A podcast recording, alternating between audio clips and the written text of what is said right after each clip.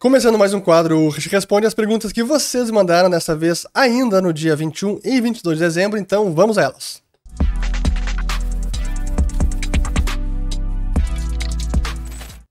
Como vocês podem ter percebido, eu me confundi aqui para acionar os botões para colocar a intro no ar.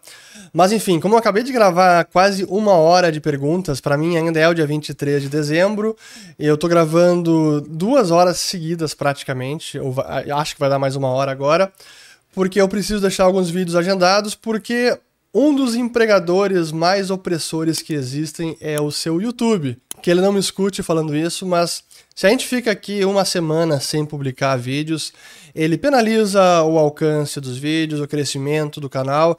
E depois que a minha conta aqui, que um, um usuário que tinha acesso ao canal foi hackeado e acabou trazendo. Colocou vários vídeos como privado, eu perdi uns mil seguidores inscritos aqui, acho que quase que instantaneamente. Enfim, tudo isso está penalizando o canal, então preciso recuperar o tempo perdido. Então, mãos à obra e vamos fazer esse vídeo, mais um. E para quem não sabe, o pessoal pergunta até, aqui temos, o que, que eu fico apertando aqui é este negocinho, ó, Stream Deck, é, da marca Elgato, e esse é o motivo pelo qual, deixa eu até colocar aqui na tela, ó, eu vou colocar aqui, vou, no meu computador, eu vou colocar o browser, e aqui tem na tela, ó, o Trading View, então eu faço tudo por aqui. Agora eu vou colocar a cena anterior, ó, que é a tela cheia. A cena 2 é a cena com browser. Mudei. E assim vai. Aqui que está gravando, aqui eu começo, aqui eu inicio a gravação ou paro. Aqui eu chamo a intro do canal e depois aqui a outro do canal. Então aqueles que se perguntam como é que eu edito esses vídeos, eu não edito esses vídeos. É quase que uma conversa inteira. De vez em quando eu tenho que fazer algum corte quando sai, tem que tossir alguma coisa, ou errei alguma fala e quero voltar atrás, é, aí eu faço alguma edição. Mas ela é mínima. Ao contrário daqueles vídeos do Japão. Ali tem bastante edição e que dá trabalho, até porque eu estou aprendendo a editar melhor esse tipo de conteúdo. Enfim, falei, falei, não respondi nenhuma pergunta, então vamos à primeira. Aqui é do Daniel. Não, da Daniela K. Mayer. Onde aplicar nos Estados Unidos com a bolsa andando de lado e com inflação alta? Pois então, eu até separei aqui a, uma lista de bons que quem preparou foi o pessoal da Liberta Global, o Heraldo de Paola, o Vitor Mecose. É, tem aqui link sempre na descrição do vídeo. Porque, honestamente, hoje pode estar um momento arriscado de investimento em renda variável e ações americanas, mas olhando o lado da renda fixa, tem muita alternativa. Vejam só, aqui por exemplo temos própria a Embraer está pagando 6,2% num título que vence 2025. Aqui a ExxonMobil paga 4,5% num título que vence 2026. Microsoft paga 4,3%. Occidental Petroleum, a empresa que a Berkshire Hathaway investiu, pagando 6% num título que vence em 2026. Então, praticamente 3 anos de vencimento, ou 4 anos. Assim, tem muitas alternativas, aqui dá para listar várias, mas não tem nenhuma aqui abaixo de 4. É tudo 4.2, 4.3, 4.4 para cima. Então, já tem muita alternativa de renda fixa em dólares. Então, hoje, onde aplicar nos Estados Unidos, não, não precisa colocar só em, em, renda variável, pode colocar, e uma boa parte, talvez até a maior parte, seria fazendo uma carteira de renda fixa. Então, tem bons títulos aí para serem abocanhados. Aqui pergunta do Oséias Webster. Outro dia eu vi você dizer que o mercado superestimou o Bolsonaro e subestimou o Lula, o risco, né? O risco de Bolsonaro e o risco de Lula. Não acha que o mercado pode estar cometendo o mesmo erro quando diz que o Brasil não vai no mesmo caminho da Argentina ou Venezuela? Olha, é possível. Sim, é o tipo da coisa que eu não tenho como dizer que o mercado está errado.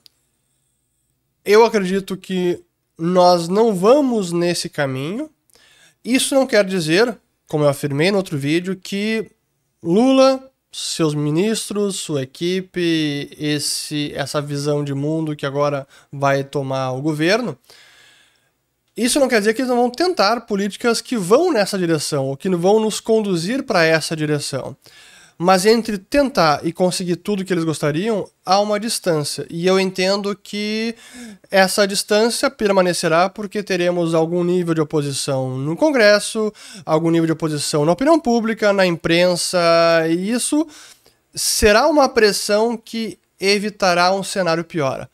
Ah, eu tenho certeza que isso vai acontecer? Não tenho, ninguém tem. E aí, para esse caso, bom, se o risco for maior do que eu estou achando e realmente vamos mais para o caminho da Argentina, é o que, a gente acabou, é o que eu acabei de trazer aqui de, bom, então dolarize parte do patrimônio ou dolarize uma boa parte. Mas não há outra não há nenhuma não há outra alternativa. É preciso seguir lutando, seguir é, externando as opiniões, buscando convencer a opinião pública, a imprensa, representantes, fazer a pressão pelas vias democráticas que nós temos para evitar o pior. Mas ao mesmo tempo eu não vou ficar de, de braços cruzados e esperando. Já que eu acho que não vai dar o pior, eu posso ficar tudo em reais aqui, não tô nem aí. Não, eu, fa eu sigo lutando pelas duas formas, fazendo o meu seguro e me protegendo, mas ao mesmo tempo que eu tento evitar que o pior aconteça. Aqui, agora vamos seguir do Davi Florar. O que você acha do fato de que o Bitcoin nunca passou por um cenário de recessão global? Pois é, de recessão de verdade, tem razão. E eu tenho pensado sobre isso porque alguns meses atrás, até antes, talvez, pré-pandemia ou durante a pandemia, me perguntavam assim: o que, que levaria o Bitcoin a fracassar? E eu dei duas respostas. Ou dei uma resposta que, na verdade, ela é, é a mesma resposta. Eu disse o seguinte: bom, em termos de preço, uma coisa que pode fazer o Bitcoin fracassar ou perder valor é justamente os bancos centrais acordando um dia e percebendo que, opa, imprimimos dinheiro demais, imprimimos demais, é, inflação está alta, a gente precisa tomar uma atitude, vamos começar a subir juros, vamos, vamos perseguir uma política de moeda forte para recuperar o poder de compra do dinheiro, ou pelo menos para estancar essa sangria na perda de poder de compra da moeda. Esse era o primeiro risco que eu dizia que poderia fazer com que o Bitcoin perdesse valor. O segundo, que está junto desse, é os bancos centrais dizendo, além de ter uma política de moeda forte, dizer que, olha, realmente a gente acredita que é necessário liberdade financeira e a gente vai perseguir mecanismos de propiciar mais liberdade e autonomia financeira para o cidadão, não vamos mais monitorar ninguém, supervisionar, etc. Então a gente vai perseguir esse tipo de política, esse tipo de sistema financeiro. Se essas duas coisas fossem levadas adiante, muito do valor do Bitcoin seria perdido, se não quase que completamente. A gente está vendo uma dessas políticas ser relativamente adotada estão aumentando juros, estão buscando frear a inflação e está tendo um, um, efeito negativo em todos os ativos, inclusive o Bitcoin. A outra parte da minha resposta, bom, será que os bancos centrais vão perseguir uma, um sistema financeiro realmente que provê mais privacidade, liberdade, autonomia e algo que não depende só de banco central? Eu acho que isso a gente não vai ver. Então essa parte do valor do Bitcoin, ou essa parte da a fonte de valor do Bitcoin, isso para mim permanece e vai permanecer e cada vez mais, especialmente depois que tivermos alguns projetos de CBDC em andamento. Então, eu digo isso porque é, essa recessão global que o Bitcoin vai passar agora, já tá, ele já está sentindo isso por meio do aperto de juros. Então, é um teste e é importante. Assim, é um ativo muito novo. É, essa, os últimos 13 anos foram completamente atípicos na história mundial. O Bitcoin surgiu nesse contexto, prosperou, agora vai enfrentar um novo mercado. Mas isso não quer dizer que ele vai desaparecer porque o dólar vai, vai ter uma taxa de inflação menor do que teve nos últimos 2, 3 anos. Seguindo, aqui do VT Lopes 7. Brasil tira a Argentina do buraco ou a Argentina puxa o Brasil para fazer companhia? Nenhum nem outro. Ah, primeiro, nada que o Brasil possa fazer vai tirar a Argentina do buraco. É, é um problema que eles mesmos se colocaram. É, eles estão cavando, cavaram fundo e não pararam de cavar ainda, infelizmente. É, a Argentina pode nos arrastar para esse buraco? se nós fizermos o mesmo e adotarmos políticas similares, nós vamos ir para o mesmo buraco. Mas não depende da Argentina. É, a gente é um alto flagelo da Argentina, assim como seria um alto flagelo do Brasil. Aqui do Daniel Whiteley. Você acredita que o mercado ficou animado à toa com as notícias dessa semana? Vamos lá, é uma boa pergunta, até porque, bom, já passou uma semana de onde esse vídeo vai de quando esse vídeo estará sendo visto, ele deve ser publicado já no dia 1 de janeiro, então primeiro dia do ano. Feliz 2023. Mas aqui, olha só, eu tô gravando na sexta-feira e realmente a semana foi positiva. O Ibov está tendo uma semana de alta, olha só, o Ibov tendo uma semana de alta.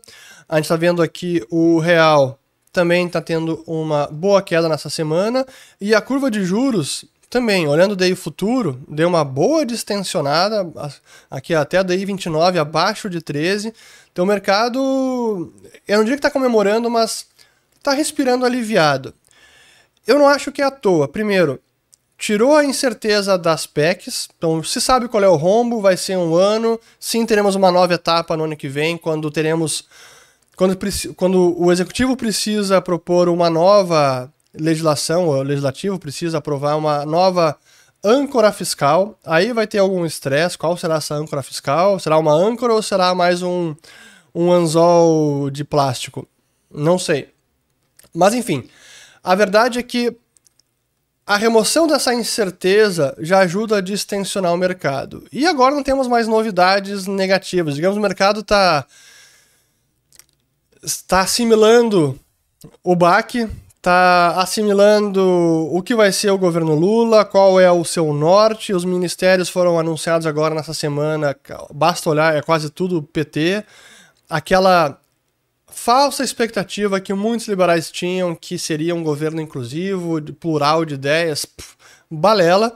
O pessoal tinha que ter escutado o Guilherme Boulos quando foi no Roda Viva e falou que, abre aspas, em nenhum momento a gente se comprometeu em incorporar as ideias liberais de Geraldo Alckmin ao chamá-lo para a chapa Lula-Alckmin. Pelo contrário, essa é apenas uma frente ampla, democrática, popular para combater o Bolsonaro.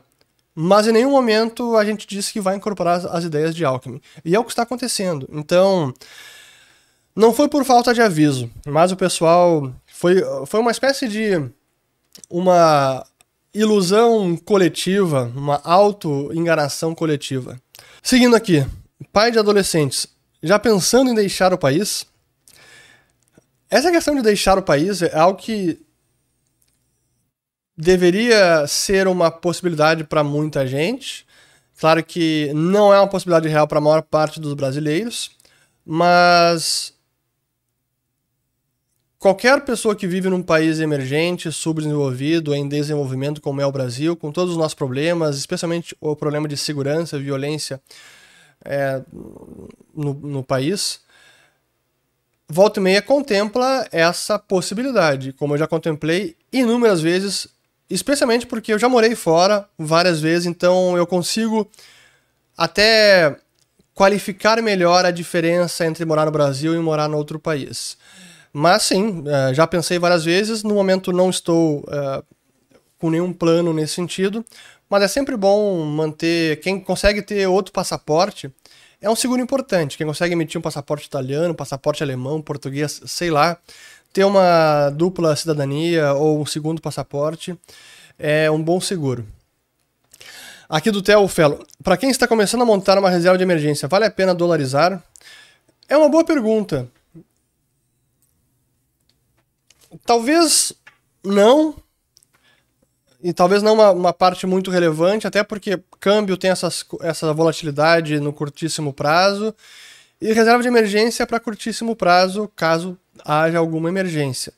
Mas dolarizar alguma parte talvez faça sentido. De repente não o todo, mas é uma boa pergunta. É, nunca pensei sobre isso.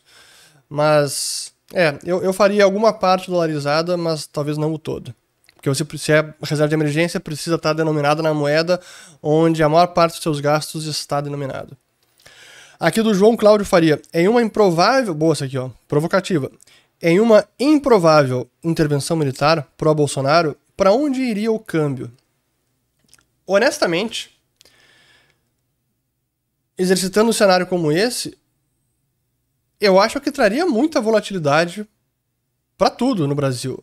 Porque seria uma ruptura, uma intervenção militar. Pô, então as eleições foram é, ignoradas. Não estou não tô justificando, estou exercitando o, o cenário e fazendo a leitura que especialmente muitos investidores estrangeiros fariam e eles fazem preço.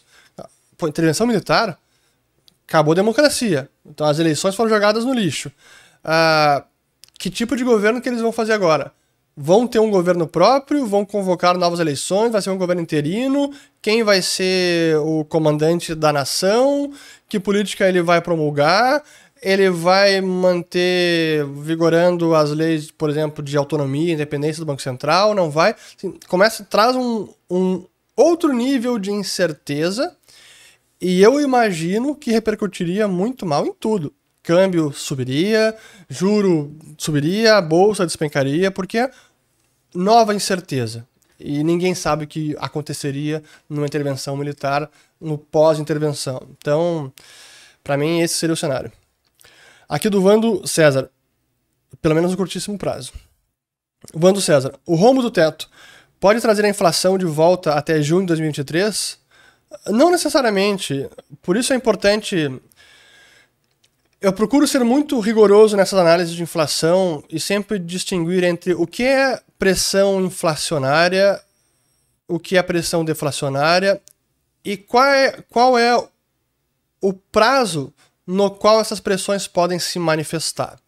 Quando a gente fala do teto de gastos, primeiro, o teto de gastos não significa déficit fiscal. Ele é uma limitação no quanto o governo pode gastar. O teto ser furado significa que ele vai gastar mais. Ele gastando mais, é provável que o déficit vai ser maior, mas não é garantia, porque pode ter uma arrecadação maior, vai que a economia bombe no ano que vem, a arrecadação bata novo recorde e o déficit final receita tributária, arrecadação menos despesa, ainda assim é positivo, mesmo com o teto furado. Então, não necessariamente o rombo do teto vai gerar um déficit maior. É importante entender o tamanho do déficit. Eu entendo que hoje, com a nossa situação fiscal, juro nas alturas, dívida PIB elevado e agora mais esse teto, a gente deve ter um déficit sim, que vai ser uma pressão inflacionária. Agora, essa pressão inflacionária, ela não se manifesta imediatamente. Não é como o câmbio, que quando descola e dispara 20%, 30%, isso logo vai respingar nos preços dos importados, derivados de petróleo, alimentos e na inflação do consumidor. Com o déficit fiscal, esses fenômenos tendem a se manifestar com uma defasagem de tempo maior. Então, talvez o déficit fiscal do ano que vem vai repercutir negativamente mais para 2024 e não na inflação de 2023. A não ser que. É, não. Aí eu já ia fazer a não ser que o câmbio dispare, mas aí não é um efeito diretamente por conta do déficit. Aí pode ser por outro motivo. É isso. Seguindo aqui, uh, do Ney Croco. Nossa salvação é ter um banco central independente. Eu diria que a nossa salvação é não ter banco central e não ter moeda própria. Não é a salvação, mas seria uma política que traria muito mais disciplina para o nosso fiscal, porque traria a realidade da restrição orçamentária, da escassez dos recursos, que é a realidade que todo o mundo vive, sob a qual todo mundo vive. E quando você tem moeda que o governo consegue imprimir, seja de forma indireta, essa restrição ela é mascarada, porque o custo é socializado na forma de inflação. Espero que eu tenha explicado. Aqui do Bruno Lopes 181. Disse no outro vídeo que setor de bull não se repete. Não houve um bull de tech em 2000? Pois então, a, o argumento é que não se repete na década seguinte. Então, houve um bull market de tecnologia nos Estados Unidos no final da década de 2000, ou dos anos 90, aliás, estourou em 2000. Mas na década seguinte, foi um bull market de imobiliário. Se olhar aqui o Nasdaq, deixa eu pegar aqui, ó. Lista Ó, chique todos. Vamos lá. Ó. Vejam aqui o Nasdaq. Nasdaq ali do, do, de 2000, do estouro da bolha. Do estouro da bolha até 2007, ainda assim foi 40% de queda. Ah, se considerar do, da mínima ali, vamos considerar da mínima então. Da mínima, que foi 2002 até 2007, subiu 150%. Olha que subiu agora nos últimos 4, 5 anos, foi muito mais. Então, é, esse, o que eu estou falando é que esse grande bull market que foi na década de 90 não se repetiu nos anos 2000. Pelo contrário, o grande bull market aqui foi no setor imobiliário. E se olhar depois aqui 2008, caiu mais ainda. Agora, o bull market que tivemos ali de 2000, vamos colocar aqui, ó, de 2000, vamos, vamos no low de 2009, vai. Fevereiro de 9 até o high de 2021 foi mil por cento. É bastante coisa. Enfim, então é, é nesse sentido que o bull market desta década não deve se repetir no bull market da próxima década. Pelo menos é isso que a história financeira registra. Seguindo, Fingerini, Fingerne. É uma boa investir em renda fixa americana via ETF? É o jeito mais fácil. Sim, é o jeito mais fácil, mas eu não acho o melhor porque você fica sujeito aos demais cotistas, ao desespero de quem quer vender, quer dar e o fundo ou ETF precisa da liquidez e aí você sofre a marcação a mercado na cota por conta dos demais cotistas. Eu prefiro investir diretamente nos bonds e você tem hoje é, os bonds, via de regra, o mínimo é 2 mil dólares, então não é uma exorbitância. Eu prefiro investir em bonds porque você controla o timing de entrada e saída e se quer segurar até o vencimento, segura e não fica sujeito a ah, o cara desesperou, precisou de liquidez, está vendendo e a minha cota está sofrendo porque o fundo tem que dar saída para outro cara. Esse é o problema. Então, eu prefiro não por ETF. Aqui do também do Fingerner. E os investimentos em urânio, como estão? Estão bem, se, embora tenha sido um ano mais difícil. O investimento em urânio, deixa eu até colocar aqui, ó. Vamos colocar aqui alguma. Vamos colocar o. Peraí, ó. CCJ. Ó, CCJ em 2022 caiu, está caindo 1,5%. CCJ. Olhando aqui o outro, que é o EC, que é o que o pessoal gosta de olhar também, ó. Ó o EC está caindo em 2022, caindo não. Em 2022 está subindo 13,5%. É, o próprio o contrato futuro aqui de urânio físico mesmo, ó, subindo 1,5%, 1,80%. E aqui tem o Sprott, que é o fundo da Sprott de urânio físico, o Sprott, que no ano 2022 apenas 0,36 de queda. Então, olha, urânio pelo menos está segurando enquanto todo o restante do mercado acionário está tombando e alguns tombando feio em 2022. Por exemplo, Tesla. Tesla tá caindo bem. O pessoal já viu meu sorriso na cara aqui. Mas eu não tô ganhando dinheiro com Tesla agora, parei de shortear, tô me preocupando com outras questões. E, mas enfim, Tesla a gente ainda vai ver o final dessa história. Aqui do André M. André Melo Vilela. Todos falam para dolarizar, mas ninguém fala em nenhuma classe de ativos, ETF, bonds, etc. Tese. Falei, bonds. Para mim, essa é a tese principal hoje. Renda fixa. Gustavo Storm, mora na Europa, tirar tudo do, todos os reais do Brasil antes que seja tarde ou vale o risco e curtir a onda da Selic alta? Depende da sua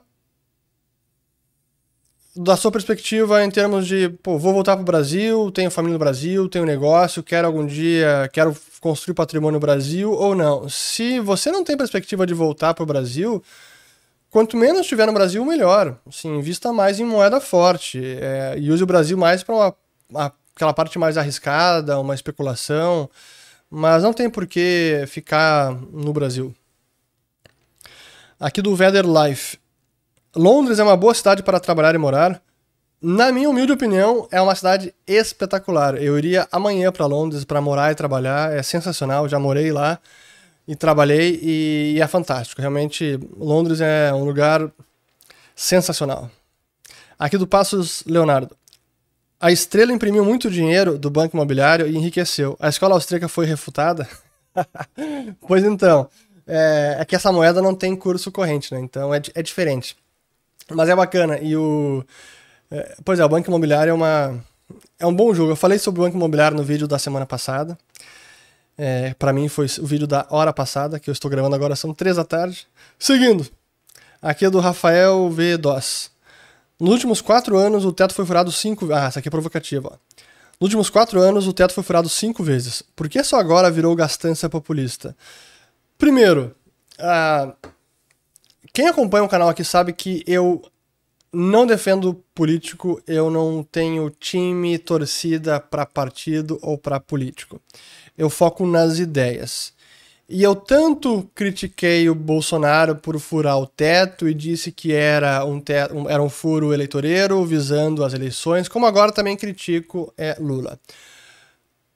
A diferença, talvez, no tom da minha crítica tem a ver com o conjunto da obra quando eu comparo a equipe econômica, Paulo Guedes, o que foi feito, o que eles gostariam de fazer, e o que eu vejo agora, equipe econômica PT, Lula, o que eles fizeram no passado, o que eles defendem, o que eles querem fazer, estão tentando fazer. Para mim é, é, incomparável. Mas, enfim, se Bolsonaro furou teto, fez errado, pronto, foi populista. Se Lula furou teto, é populista também. Então, esse tipo de provocação não vai me pegar porque eu não vou defender Bolsonaro por ter feito coisa errada. Inclusive, eu tenho vários vídeos criticando Bolsonaro, vários vídeos criticando até o Paulo Guedes, lá atrás. Tem vídeo que eu falei sobre o Brasil tá no caminho da Argentina, falando de Bolsonaro do que estava sendo feito lá atrás. Então, enfim, seguirei criticando. Aqui do FS Sartori. Não é perigoso o Banco do Japão comprar ativos na bolsa? Isso não cria uma bolha?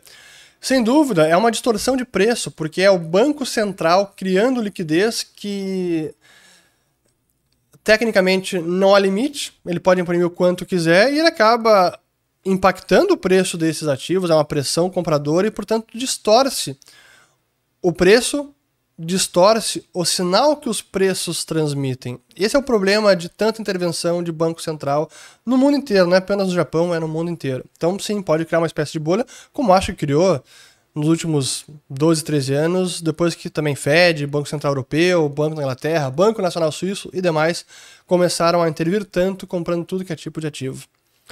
Aqui do Lucas Amedeiros. Poderia falar mais sobre os custos e privilégios do funcionarismo público? Pois é, né? É uma. Honestamente, é uma vergonha, é um deboche, é um escárnio. Especialmente quando a gente vê eles aumentando o salário como fizeram agora nessa semana.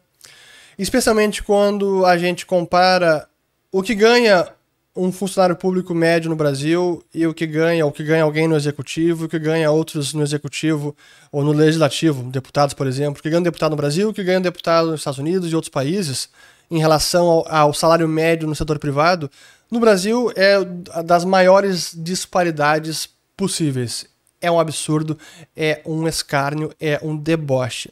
E quando a gente compara depois todo o custo de um deputado, com todas as suas verbas, assessores, assim, é um debate maior ainda. Então, e aí é por isso que eu, é tão revoltante quando a gente vê esse populismo barato e essas frases, não, vamos colocar o pobre no orçamento. Ah, por favor, quer enganar quem? Sério que vocês caem nessa ladainha? Sim, não dá, assim, não, não dá para aceitar isso. É, é, é bizarro. Então, tem tanta coisa para cortar no Brasil, tem tanto privilégio antes de aumentar imposto, por exemplo, que vai vir, essa pauta vai vir, a ah, reforma tributária tem que aumentar imposto por causa do déficit. Se preparem. Enfim, então é isso que tem que atacar, é, é os, os, custos e o privilégio do funcionalismo público. Aqui do GAP 84. O que acha do Uruguai para viver? Tributação, qualidade de vida, trabalho, etc. Bom, sobre tributação eu não tenho, não, não conheço, não tenho nenhum detalhe para dar, então não sei informar. Precisaria consultar um, um, especialista na área. Sobre qualidade de vida, trabalho, aí eu posso falar porque eu conheço bastante o Uruguai, frequento desde criança e é um país pequeno, se não me engano são 5 milhões de habitantes. É uma área um pouco menor que Rio Grande do Sul. É uma economia pouco diversificada, assim, é laticínios, é campo, é o agro, é, turismo, já foi um já foi uma espécie de porto seguro ou de paraíso fiscal na América Latina. Hoje já não mais, mas é um local onde muitos argentinos colocam dinheiro comprando imóveis, seja em Montevidéu, seja em, Punta del Este, que é o balneário, a, península também ali no sul de, do Uruguai. Em termos de qualidade de vida, eu acho que tem uma boa qualidade de vida. Em termos de trabalho, eu imagino que não haja tantas oportunidades de trabalho lá. Não é um país que tenha grandes empresas multinacionais crescendo, então talvez seja mais difícil. Uh, é um país mais pacato, então as coisas lá são um pouco mais lentas do que, talvez, certamente, do que São Paulo, do que Rio de Janeiro, Porto Alegre, Belo Horizonte, enfim. Mas acho que é um local que pode ter uma ótima qualidade de vida, sim. A violência não é tão ruim quanto o Brasil, mas ainda assim é um país de América Latina. É isto. Uh, se não conhece, vale a pena conhecer. Aqui do Thiago Rocha 911. Bom dia, com a mudança da política do Banco Central japonês, a chance do Japão quebrar. Obrigado. O Japão tem uma tem um grande desafio e por isso é uma política tão difícil de analisar e que desafia os próprios economistas, porque há tantos anos eles vêm se arrastando com juros em zero ou perto de zero. O título do tesouro japonês vem caindo de 10 anos é, nas últimas duas décadas e agora com dívida PIB na ordem de 250 quase, 250% do PIB, Qualquer elevação pouco mais significativa na taxa de juros representa um fardo fiscal enorme. As estimativas que eu vi, algo do tipo, se o juro no Japão vai para 1,5% ou 2%, a despesa com juros vai consumir todo o orçamento público, toda a arrecadação tributária. Olha que loucura. Então, é um grande problema. Eu não sei como o, Banco, como o BOJ vai resolver isso, mas em algum momento essa conta chega. E aí, quando chegar o dia da verdade, é, o governo tendo que reconhecer que toda aquela dívida não vai ser paga, então haverá possivelmente uma o chamado haircut, é um calote, um, possivelmente um calote oficial, olha, não conseguimos repagar essa dívida, então vamos apenas reconhecer 70% da dívida emitida, o resto a gente não vai conseguir repagar. Algo como isso vai ter que acontecer, ou então o governo japonês vai ter que entrar numa num nível de austeridade fiscal que eu acho seria muito draconiano é, para conseguir economizar o suficiente e repagar essa dívida. Acho que é mais fácil reconhecer que a dívida é impagável. Quando vão fazer isso? Se vão fazer isso, eu não sei, mas é, é um caso bem difícil. Seguindo, aqui perguntas do Wilson Rocha. A quebra de corretoras criptos pode fazer o BTC chegar a 10 mil dólares no curto prazo? já caiu tanta corretora e tanta coisa horrível aconteceu nesse mercado em 2022 e ainda assim não caiu para 10 mil. Olha, talvez o, o, fundo já tenha passado. Talvez. Não vou cravar, mas para ter uma queda maior, olha, tem que a Binance quebrar. Não estou dizendo que vai, mas teria que algo dessa magnitude e uma dólar tether também. É, não, não acho que vai acontecer, então vamos ver. Aqui do Wilson Rocha também. PECs populistas, teremos o segundo semestre de 2023 com piora nas contas e rebaixamento da nota do Brasil? É uma possibilidade. Essa é uma possibilidade real, de termos uma, um rebaixamento na nota de classificação de risco, nossa nota de crédito. Aqui do Marcelo Gra Souza. Faria Lima errou no risco Lula ou foi proposital para ganhar juros altos e oportunidades na bolsa? Não, não acho que é proposital, não. Não acho que são maquiavélicos nesse sentido. Eu realmente acredito que foi uma ilusão coletiva, uma autoenganação coletiva. Criaram expectativas falsas, criadas por sua própria imaginação, como foi o caso aí do Armínio Fraga, como foi o caso do Henrique Meirelles e vários outros, e também na política também, Simone Tebet, é, que mais, uh, outros aliados de, de, de, Lula que, que apoiaram a candidatura dele, e que agora a gente está vendo essa realidade, como eu comentei antes, é, o pessoal devia ter escutado o Guilherme Boulos quando falou lá atrás que em nenhum momento havia se havia feito uma promessa de incorporar as ideias liberais de Alckmin na campanha de Lula ou no eventual governo Lula. E é o que a gente está vendo na prática. Então, para mim foi uma autoilusão coletiva e um risco do Bolsonaro superestimado e risco de Lula subestimado. É isto. Aqui do curioso S nome. O que você acha da Nova Zelândia para morar e construir a vida? Eu não conheço a Nova Zelândia, nunca fui.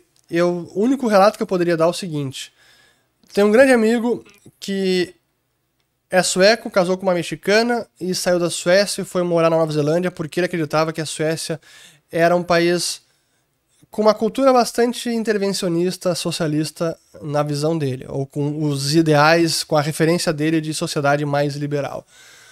E ele via a Nova Zelândia como um destino propício, onde havia mais liberdade, algum avanço econômico, riqueza, etc. E foi se mudou para lá em 2014, se eu não estou enganado, 2015. E estava levando uma ótima vida até chegar a pandemia. E com a pandemia, ele viu o governo lá tomar medidas extremamente restritivas, antilibertárias, intrusivas, onde os direitos das pessoas, o direito de ir e vir, liberdades individuais foram solapadas e ele ficou bastante frustrado com o que aconteceu. E até o que foi irônico, porque a Suécia não adotou esse tipo de medida. Pelo contrário, eu diria que foi uma das economias que souberam conviver com o vírus sem tomar medidas muito drásticas. E, e os resultados estão aí para qualquer um julgar. E ele acabou saindo da Nova Zelândia por conta disso. Então, certamente Comparando com o Brasil, eu acho que é um país mais seguro, talvez mais próspero, mais rico, é. Agora, para morar no, pra, por muito tempo e fazer a vida, aí acho que precisa de mais opiniões, precisa falar com mais gente, precisa visitar o local e passar talvez um mês, dois meses, vale fazer um test drive, porque uma coisa é visitar turismo, outra coisa é, é sentir na pele lá como é o dia a dia, os problemas do país, serviço público, a saúde, a educação, enfim. Aqui do EUVNS. Quem tem BNDES precisa de Bacen? Pois é que eu comentei já no vídeo da semana passada, em que sim, banco estatal dá mais liberdade para o governo em questão não depender tanto de política estimulativa pelo Banco Central, e esse governo deve usar, na medida do possível, os bancos estatais. Aqui do Jader Lúcio Pinheiro. Acredita que possamos estar pintando um cenário político fiscal mais apocalíptico do que é? É possível, sem dúvida, mas tudo isso depende do que realmente for feito. Por isso que é. Opa, peraí, tá tocando o alarme aqui. Deu. Isso tudo depende do que for feito. As sinalizações que foram dadas até agora pô, foram as piores possíveis. Olha o que queriam passar na PEC de transição, PEC do rombo fiscal, Olha que agora que mudaram com a lei de estatais, olha que já falaram de lei de autonomia do Banco Central, olha que já falaram de mudar a âncora fiscal, até remover qualquer âncora fiscal. Assim, tudo que está vindo deste governo vai na direção de mais gasto e de deterioração das contas públicas. Agora, se realmente vão conseguir fazer tudo e teremos um cenário mais apocalíptico, aí depende. Então, não sei, mas as sinalizações foram as piores possíveis. Então, nesse sentido, não é ser alarmista, é ser realista com o que está sendo defendido, dito e que tentaram passar. Olha o tamanho do rombo que era para a PEC, que duraria, era para ser sem prazo, primeiro sem prazo definido para sempre, depois quatro anos, depois dois anos, depois ficou apenas um ano. É complicado. Aqui, vamos voltar do G. Mikael 18. Voltou a shortear a Tesla? Não, não voltei a shortear a Tesla. Até Gostaria, mas não, vou me preocupar com outras questões.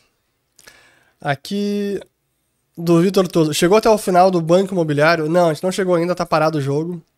Voltaremos, retomaremos onde paramos. Aqui do S Davi 900.